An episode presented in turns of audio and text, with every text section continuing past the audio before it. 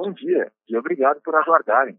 Sejam bem-vindos à teleconferência da CSU para a discussão dos resultados referentes ao primeiro trimestre de 2021.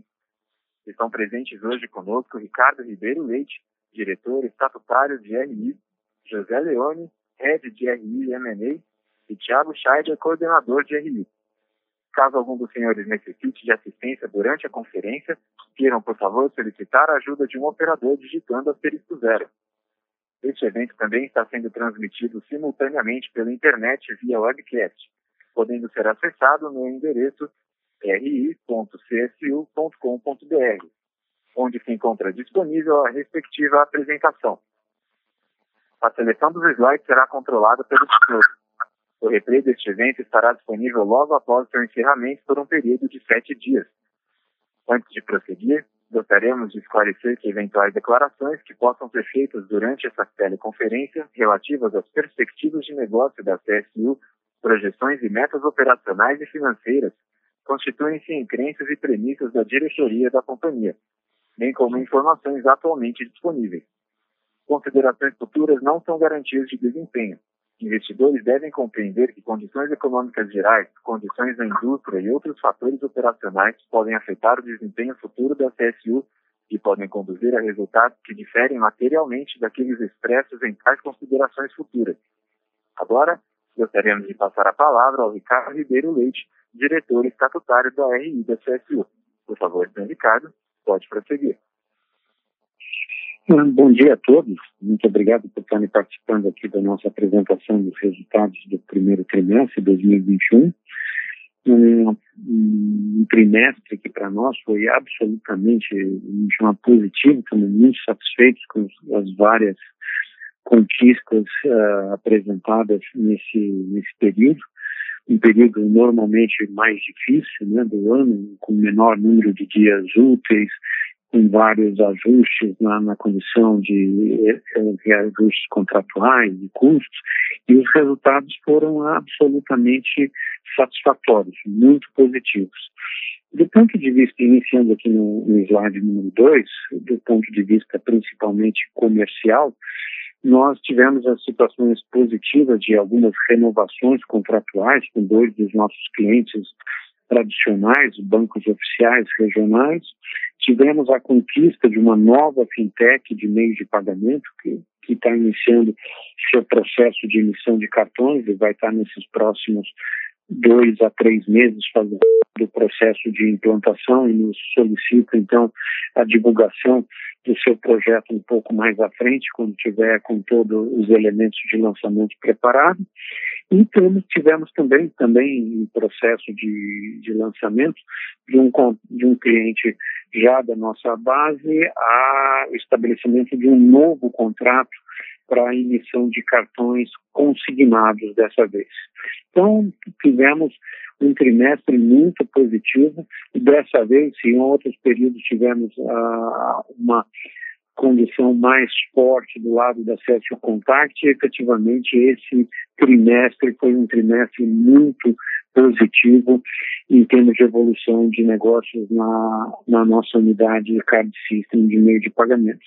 E, finalmente, a continuidade da expansão das operações por todo o nosso portfólio de clientes, uh, atingindo a condição de quase 10%, foram 9% de crescimento uh, na base de cartões faturados nesse trimestre versus o mesmo trimestre em, em 2020, mostrando efetivamente um momento forte em termos de, de cartões de crédito no mercado. Olhando um pouquinho aspectos específicos da unidade System, tivemos a evolução aqui no processo da, da nova bandeira Elo, que estamos certificados e já em algumas tratativas com clientes para uh, aplicação em novos projetos, está muito positivo dentro desse ano, expectativa. O lançamento de um novo cartão, que está sendo denominado no mercado as bandeiras de cartão no name, onde você tem a preserva a identificação do, do card holder, do portador do cartão, e uma nova funcionalidade de pagamento uh, para pagamento de cartão, da fatura de cartões através do Pix. Então, efetivamente, o mundo Pix que já está num processo de adoção pela sociedade bastante significativa, começa a entrar também na condição de, da, da área de negócios de cartão de crédito. Na situação da acesso contact, por sua vez, no trimestre, nós mantemos toda a nossa volumetria de, de operações de, em uma condição bastante positiva de, de crescimento, ao mesmo tempo que ainda o desafio da, da pandemia absolutamente persiste. E, efetivamente, mantemos a boa parte dos nossos colaboradores operacionais ainda em trabalho remoto, em condição de home, home office, mas efetivamente estamos conseguindo manter qualidade e quantidade de toda a nossa volumetria em uma estabilidade e até crescimento. Né?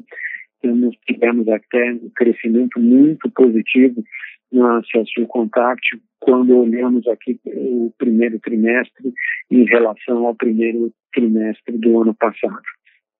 E tivemos a satisfação também de ter o primeira, a primeira certificação da entidade Great Place to Work né, Brasil na, através da nossa operação de Recife, aonde basicamente não temos operações de, de acesso e contact. Então é a nossa primeira certificação, primeira é, de outras que efetivamente vamos continuar a buscar, mas ficamos muito satisfeitos dentro desse reconhecimento num momento tão difícil como o que estamos passando ainda em termos de, de relação operacional. Falando um pouquinho de, resumo aqui de, de resultados financeiros, tivemos aqui dois registros muito positivos.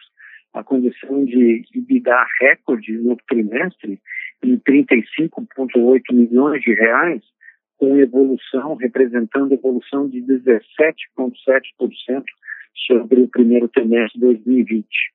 E lembrando uma vez mais, como a gente vem falando ultimamente, que do ponto de vista de mostrar a pujança da nossa condição de negócio, mais do que a, a variável receita, a condição de EBITDA efetivamente é um indicador mais positivo, que dado a substituição várias das nossas atividades de processos analógicos humanos por processos digitais, nós estamos com a condição de crescimento, muitas vezes, crescimento de receita não tão forte, mas estamos mantendo toda a condição, a captura de valor através dos nossos indicadores de, de rentabilidade. E EBITDA aqui está efetivamente mostrando isso. E esse ano, então, uma condição recorde para o ano e para o trimestre, muito positivo, com um crescimento de 17,7%, como eu falei. E em termos de lucro líquido, também uma satisfação muito grande de estarmos reportando aqui 12,8 milhões nesse primeiro trimestre, que é o maior valor na nossa história para um primeiro trimestre. Como eu falei, o primeiro trimestre do ano tem sempre desafios particulares, né? E nós tivemos aqui um resultado absolutamente outstanding, podemos dizer, e representando 37,5% de evolução em relação ao mesmo trimestre, primeiro trimestre de 2020. E, a consequência disso, tivemos então a capacidade de já declarar, aprovar, via Conselho de Administração, a condição de JCP de 2,8 milhões nesse primeiro trimestre para ser pago juntamente com os próximos trimestres que serão aprovados pagos no início do, do ano que vem. E agora, saindo um pouco, vamos chamar do, dos nossos resultados da nossa operação corrente, né, falando um pouco de questões estratégicas no último bullet que nós temos aqui nesse slide, que são dois itens muito importantes na, na nossa evolução, uh, olhando à frente né, pra, da empresa, que foi um aporte de 10 milhões de reais na fintech Fitbank, agora em março, uh, absolutamente importante esse, esse primeiro investimento dentro da, da, estratégia de M&A da companhia, que quer efetivamente uh, buscar um, uma avenida de crescimento pela condução de investimentos. E esse investimento inicial minoritário na, na, no Fitbank, que está num momento muito importante, a gente vai falar um pouquinho à frente, efetivamente vai somar muito dentro do projeto de Banking as a Service que a CSU está levando também à frente dentro desse ano. E ligado a esse comentário que eu acabei de falar, do projeto de Banking as a Service, nós tivemos aqui o segundo elemento importante em termos de investimento, em termos de aspectos estratégicos, que foi a celebração do licenciamento da plataforma para a nossa operação de core banking da Technicis, uh, uma plataforma state of the art né, dentro da, da área de banking as a service, mais do que uh, testada no ambiente mundial, que vai fazer efetivamente propiciar que possamos ter o lançamento ao final desse semestre de uma operação absolutamente diferenciada e de valor. Peço para a gente ir no slide seguinte, onde a gente pode falar um pouquinho mais da, desses dois elementos estratégicos, que eu estava mencionando. O primeiro, o investimento de 10 milhões de reais feito no Citibank, como eu falei, primeiro investimento dentro do, da estratégia de M&A da companhia, onde adquirimos 4% da, da, da companhia, ah, que vem uma condição de crescimento muito acentuado e tivemos a satisfação de, nessa segunda-feira última, na verdade, a publicação no Diário Oficial uh, do Citibank e a aprovação pelo Banco Central como instituição de pagamento autorizado e que isso vai ser efetivamente positivo para a operação Citibank e que efetivamente também vai agregar valor para a nossa operação uh, de Banking as a Service que vamos estar tá evoluindo. Um ponto importante, é, o, o Fitbank já teve no ano de 2020 a, a entrada no seu capital como um investidor também estratégico, o banco JP Morgan, não como um investimento, mas é, como um investimento, claro, mas como um investimento estratégico, pela atuação forte que o JP Morgan tem no país e no exterior na área de pagamentos, serviço de pagamentos. Então, vai ser efetivamente uma condição de combinação muito feliz. O Fitbank, pelas suas características, a atuação do JP Morgan e agora a entrada do CSU com todos os nossos serviços atuais, na parte de meio de pagamento, cartões e a atuação na área de, de banking as a service, como eu mencionei. Temos um, um, um acordo de negócio, faz parte dentro de todo o nosso acordo de investimento, de um acordo comercial de longo prazo para nós desenvolvermos negócios em conjunto, que efetivamente aonde vamos ter mais acréscimo de valor na operação CSU. E que efetivamente eles serão uma, um passo importante complementar para a oferta de Banking as a Service da CSU. Do lado da, aqui da Tecnicis, tivemos, como eu falei, esse licenciamento de longo prazo da plataforma central do core banking da nossa proposta de banking as a service de uma empresa que é considerada ah, ah, absolutamente relevante no mercado, tendo mais de 100 milhões de contas já ativas em 16 países. Uh, então, efetivamente, temos aqui uma plataforma que será absolutamente aderente à proposta, à intenção da CSU de ter um projeto de Banking as a Service é, efetivamente diferenciado, onde nós vamos estar promovendo toda a operacionalização do, do ciclo de pagamentos em contas digitais, que estará integrado a diversos outros uh, produtos financeiros. Falando um pouquinho agora sobre os resultados, como eu falei, resultados financeiros, efetivamente foram muito positivos, né, a nossa avaliação aqui nesse trimestre, onde tivemos um crescimento na, na receita líquida de 8,4%, olhando trimestre contra trimestre, ou 5,2% olhando contra o trimestre anterior, quarto trimestre de 2020, mostrando aqui uma aceleração, inclusive, no, no processo. E efetivamente, somente lembrando, nosso principal hoje indicador do nosso momento de negócios é mais ainda mais importante estarmos olhando EBITDA, por exemplo, do que receita, mas a receita em si já vem muito positiva. Ah, como nós passamos a olhar com atenção, continuamos aqui registrando ah, a condição de receita recorrente com seu percentual em termos da receita líquida, ou seja, mantemos um número acima de 98% do total das receitas, ou seja, previsibilidade e a condição de manutenção da estabilidade dos nossos negócios está aqui indicado. Do ponto de vista da rentabilidade, o primeiro registro, a condição de lucro bruto, positivo, um pequeno crescimento em relação ao trimestre anterior, em 1,9%, e 22,4% no, nos últimos 12 meses.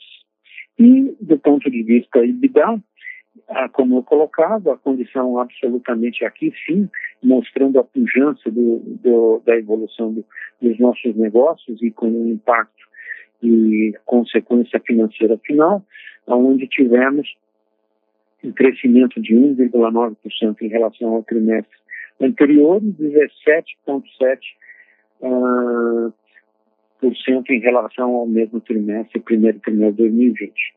Em termos de lucro líquido, tivemos a condição de 37,5% a evolução em relação ao mesmo trimestre do ano anterior, atingindo 12,8 milhões de, de, reais agora no primeiro trimestre de 2021, com uma redução de 8% em relação ao quarto trimestre, onde essa é uma situação muitas vezes característica pela condição de maior volume, incentivo de pagamento de JCP, com seu impacto fiscal financeiro positivo no quarto trimestre.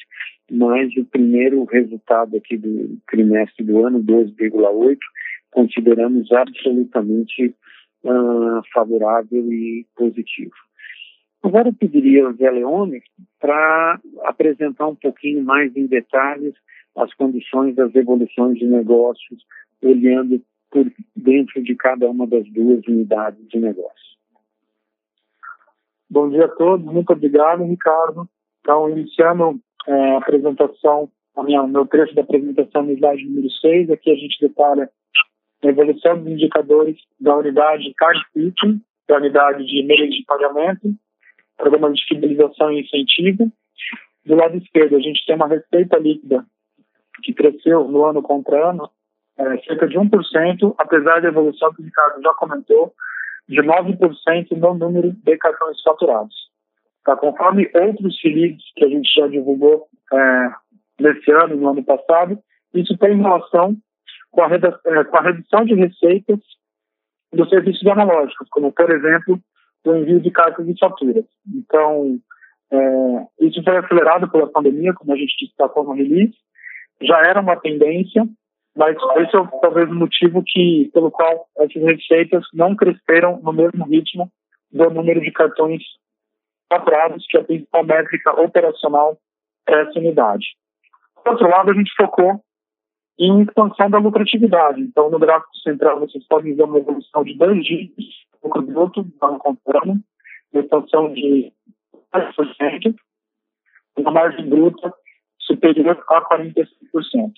E do lado direito, a da unidade participem, a gente teve um recorde é, de valor financeiro de 28,2 bilhões no primeiro TRI deste ano, uma margem de dados também muito positiva, de 37,4% e uma expansão de 15% é, nesse número, né, 28,2% em relação ao mesmo trimestre do ano anterior.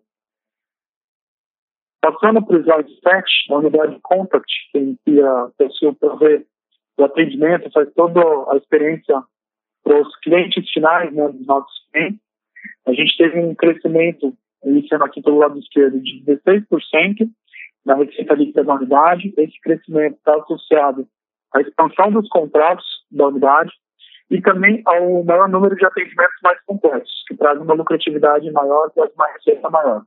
Uma evolução importante, né, de dois dígitos na receita. O lucro bruto, que é o gráfico central desse slide 7, mais ainda, teve uma evolução de quase 40% no ano contra ano, é, atingindo quase 10 milhões de reais de lucro bruto, com uma margem superior a 15% a margem bruta. E o gráfico da direita também é uma evolução de dois dígitos, bastante importante, da unidade contact atrelado a esses novos atendimentos, a mais de 100 novas posições que, que foram aumentadas ao longo desse período, uma evolução de 28%, atingindo o EBITDA de 7,6% e uma margem EBITDA próxima de 12%. No próximo slide, no slide 8, a gente mostra um pouquinho da estrutura de capital da companhia. Começando pela dívida bruta a gente apresentou uma evolução de dívida bruta é, pequena, de algo como é, 10 milhões de reais, então aumentou 17% no ano contra ano. É, apesar do, da, da, redução dos empréstimos e dos arrendamentos em relação ao trimestre anterior, ao quarto TRI. Então, em relação ao quarto trimestre, a gente teve uma redução aí de cerca de 6% na dívida bruta. Olhando o caixa bruto, que é o gráfico central, teve uma queda relacionada principalmente ao investimento de 10 milhões que foi feito no Citibank, isso em relação ao quarto TRI de 2020, o que explica essa queda de 17% para uma posição de caixa bruta, agora, na última posição divulgada, de cerca de 70 milhões de reais. Com isso, a gente chega numa dívida líquida, é, ao final do primeiro TRI de 21, de cerca de 56 milhões de reais, que sobre um EBITDA dos últimos 12 meses de 136 milhões de reais, representa um patamar de apenas 0,4 vezes dívida líquida EBITDA, que é uma estrutura de capital pouco alavancada e bastante confortável para enfrentar o cenário de pandemia e também para realizar os investimentos que a companhia tem planejados para os próximos anos, tanto em M&A quanto em novas tecnologias. É, no slide 9, eu, a gente detalha um pouquinho da geração de caixa operacional. A companhia gerou no primeiro trimestre quase 26 milhões de caixa, tá? muito desse valor associado não só ao aumento do lucro da depreciação da amortização, mas também aos outros ativos e passivos, ou seja, uma geração em linha com o que foi o primeiro TRI do ano anterior e bastante significativa, mostra que a companhia consegue é, gerar valor, consegue ter rentabilidade e parte dessa geração de valor, desse lucro, é distribuída aos acionistas, como o Ricardo já comentou, que foram deliberados 2 milhões e 800 desse lucro de 12,8 para os acionistas na forma de juros sobre capital. Bom, minha parte era essa e eu retorno a palavra para a operadora. Obrigado. Iniciaremos agora a sessão de perguntas e respostas para investidores e analistas. Caso haja alguma pergunta, por favor, digitem asterisco 1. Se sua pergunta foi respondida, você pode sair da fila digitando asterisco 2. As perguntas serão atendidas na ordem que são recebidas. Solicitamos a gentileza de tirarem o fone do gancho ao efetuarem a pergunta.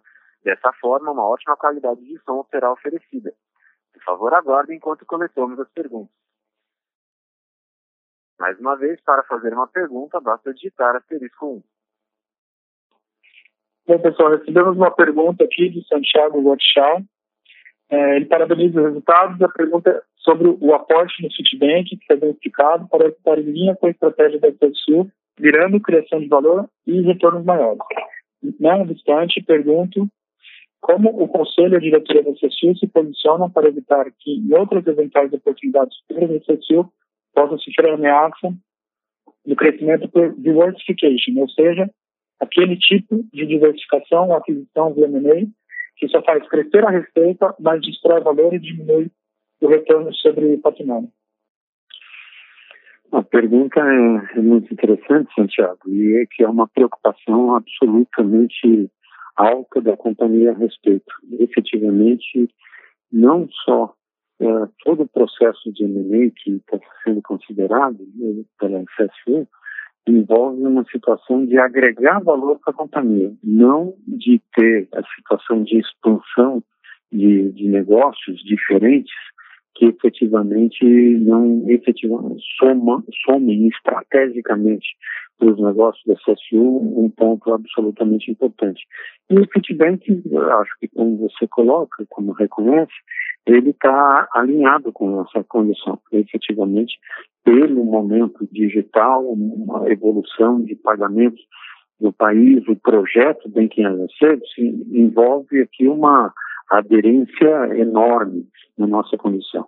Uh, nós poderíamos até, consideraríamos ter participações maiores, mas dentro da condição de investimento aqui discutida era a, situação que poderíamos estar considerando nesse momento. Uh, então, aqui a condição até de investimento reduzido uh, não, não, significa grande questão. A questão importante é a questão estratégica, é a aderência a acordo comercial, como eu coloquei, que vai fazer o projeto de Banking as a Service muito mais positivo com o acréscimo da, da operação do Citibank em volta. Agora, e essa situação, como você coloca, tanto no nível de direção da companhia como conselho, tem uma condição efetivamente preocupação e política de qualquer novo negócio numa avenida de crescimento que estamos considerando, ou seja, na, a condição do, do investimento do feedback não é um, um, uma situação simplesmente é, um é, somente, mas efetivamente de um processo que a companhia vai estar contínuo, que a companhia buscará executar, e sempre no molde de ter valor estratégico para a companhia e valor do ponto de vista de retorno efetivamente de capital, como tenho certeza que esse vai promover. Então, a, a sua preocupação, é da mesma maneira, é a preocupação da direção da companhia e efetivamente vamos estar perseguindo essa situação. Temos mais uma pergunta vinda de Adriel Branco, da Companhia 16. No momento, as ações estão caindo cerca de 10%. Alguma informação que possa justificar este movimento tão forte? Não, efetivamente, Adriel não, não temos nenhuma informação adicional, nenhum, nenhuma, nenhum fato que seja de nosso conhecimento que possa estar tá, explicando e justificando a, essa reação de mercado. É para nós efetivamente uma surpresa. Poder, ficaria muito menos surpresa se tivéssemos tendo um aumento de preço no programa de hoje de 10%, não uma redução de 10%. Eu estou efetivamente, assim, muito surpreendido pela condição de mercado. Talvez pela situação de evolução, pelo reconhecimento de precificação que tivemos nos últimos 30, 60 dias, um tipo de ajuste que está se configurando. Mas não temos nenhuma nenhum fator de novo de conhecimento, de base de acionistas, alguma informação de rele relevante que pudesse alguém estar tá atuando em função disso. Muito pelo contrário, a questão da, das informações hoje aqui feitas nesse release são absolutamente refletem o momento positivo da empresa, o momento muito positivo da empresa, diria. Como nós estamos falando dos resultados de um primeiro trimestre, efetivamente, com condições recordes né, de evolução, de vida, de um, maior uma rentabilidade em termos de lucro líquido para, para um primeiro trimestre da, da companhia. Então, é uma situação que não consigo ter explicação para isso. Nossa próxima pergunta vem de Fabiano Vaz, da Nord Research. Bom dia, parabéns pelos resultados. Vimos os primeiros passos da estratégia de M&A no primeiro trimestre de 2021. O que podemos esperar para os próximos trimestres em relação ao pipeline deve se manter aquecido? Uma outra pergunta, na divisão Card System, o que podemos esperar para esse próximo trimestre em relação a novos clientes e serviços? Obrigado. Ah, muito obrigado, Fabiano, pela, pela, pelas, pelas questões e fico satisfeito pelo, pela valorização e reconhecimento que você coloca dos nossos resultados no trimestre. Ah, em relação ao M&A, ah, vou estar utilizando uma, uma expressão que ontem o, o Leone colocou, havia colocado numa outra interação que eu achei muito positiva, de que é a condição de M&A para nós, nós vamos buscar ter um processo contínuo. Uh, efetivamente, eu não, não saberia dizer se, olha, podemos esperar para esse trimestre, para o outro, mas efetivamente hoje faz parte da nossa dinâmica de, de atividade, efetivamente está fazendo os research, as análises, acordos, investigação, diligência, visando efetivamente uh, a realização de negócios que somem a companhia estrategicamente em investimentos com, com retorno. Então, efetivamente, vamos estar tá continuando. É, hoje é até uma, uma atividade, uma área de, de responsabilidade dedicada a essa, a essa missão dentro da FSU. Então, efetivamente, esperamos trazer ao longo dos vários próximos trimestres novas notícias nessa, nessa área. Ah, do ponto de vista da sua segunda questão, né, do lado da CARD, a área da System efetivamente está num momento positivo. Ah, como falamos, nós tivemos uma, desde a renovação crescimento de novos negócios em clientes atuais, ah, como também a conquista de um novo cliente interessante, que é exatamente uma visão estratégica de termos que os empreendimentos digitais sejam na nossa unidade contact, na unidade CAD, efetivamente uh, tem uma condição forte do ponto de vista de propensão de, de novos negócios.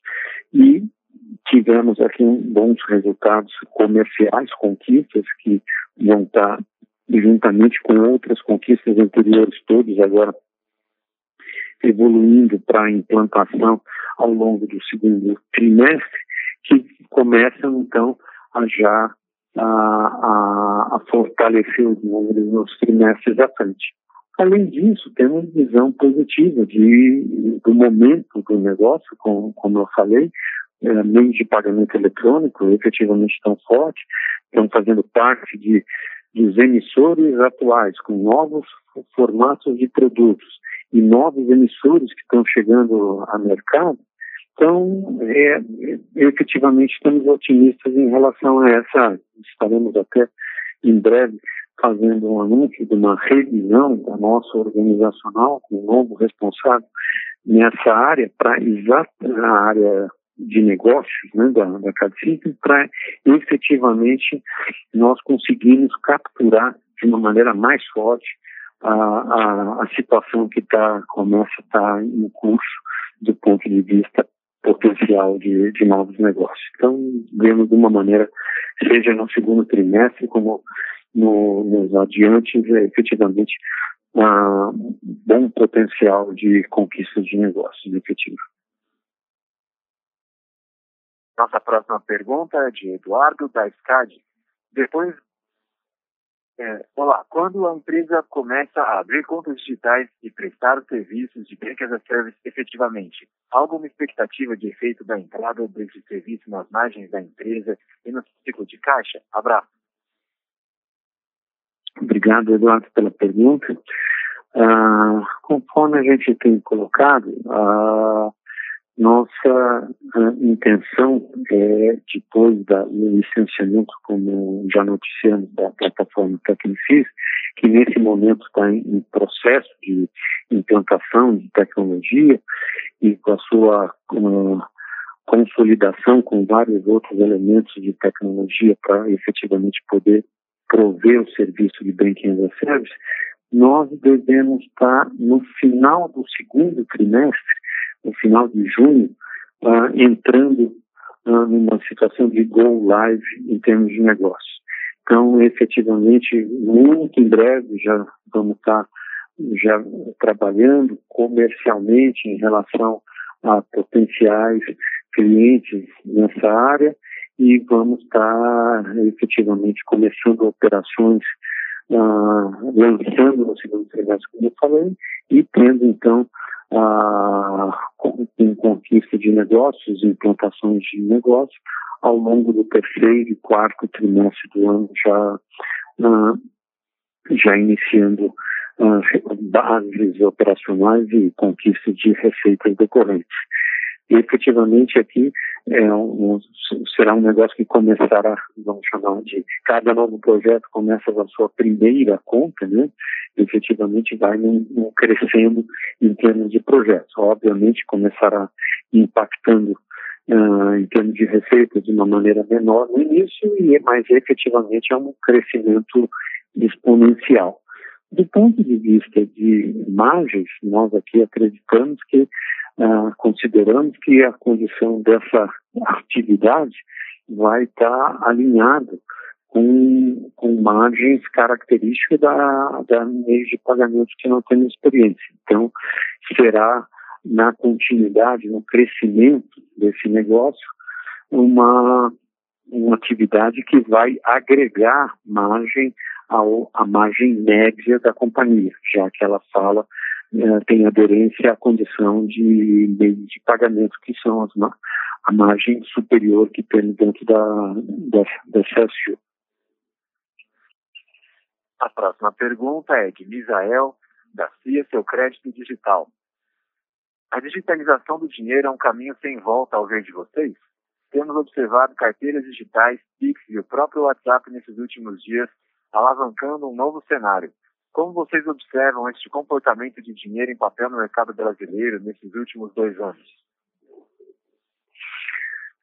A questão é uma realidade não só no país, né, mas uma realidade mundial.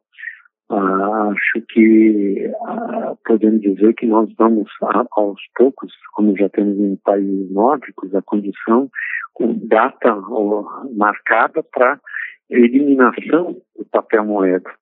E, obviamente, que essa questão para nós está tá longe ainda, mas efetivamente tende até a um dia acontecer. Os meios eletrônicos vão efetivamente substituir por maior eficiência, por maior uh, facilidade de utilização.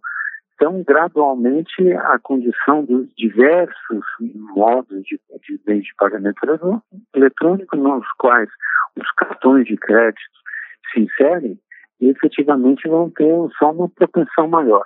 Na realidade brasileira ainda, então essa condição é mais forte, porque existe ainda uma, uma, uma condição de não bancarização ou semi-bancarização de um, um conjunto significativo da sociedade que vai começando cada vez mais a utilizar, ou começar a utilizar meio, meio de eletrônico de pagamento ou começar a ampliar mais a, a condição do, do, de utilização de um, de um cartão de crédito.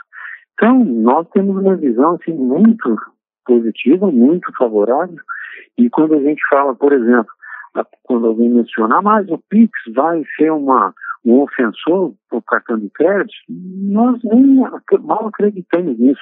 Acho que o Pix vai ser muito positivo para ser um, um tipo a mais de formato de meio de pagamento eletrônico que se soma na, na experiência do cotidiano das pessoas. E tem cruzamento até nos negócios com cartão, como a condição que chegamos a mencionar como um primeiro emissor nosso, que vai estar lançando agora, fizemos já a customização a ele e provavelmente outros uh, adotarão situação semelhante, que é a condição de pagamento das faturas de um cartão via Pix. Então, é todo o ciclo fica uh, eletrônico, né? Você utiliza o, para suas despesas de consumo um cartão de crédito, depois na consolidação final utiliza o Pix para pagamento do, do valor da fatura mensal. Então, é, é, é um bom exemplo da condição de evolução para a condição cada vez maior de meio de pagamento eletrônico. Lembrando aos senhores que para fazer uma pergunta basta digitar asterisco 1. Para remover a pergunta da fila, basta digitar asterisco 2. Obrigado. Não havendo mais perguntas, gostaria de passar a palavra ao senhor Ricardo para suas últimas considerações. Ricardo, por favor, pode. Muito obrigado. Uh, quero agradecer a todos a participação mais uma vez na nossa apresentação de resultados. Como eu coloquei, um trimestre absolutamente importante de bons resultados comerciais e resultados de evolução financeira e de evolução estratégica, que mostra somente a continuidade da, do posicionamento da visão estratégica da companhia, que tem significativos e que continuamos assim a apresentar. Então agradeço mais uma vez e a área de RI fica à disposição para quaisquer outras informações em algum momento que vocês tenham uh, interesse em, em esclarecer e discutir conosco. Muito obrigado. Obrigado. A teleconferência sobre os resultados da CSU está encerrada. Desconectem suas linhas e tenham um bom dia.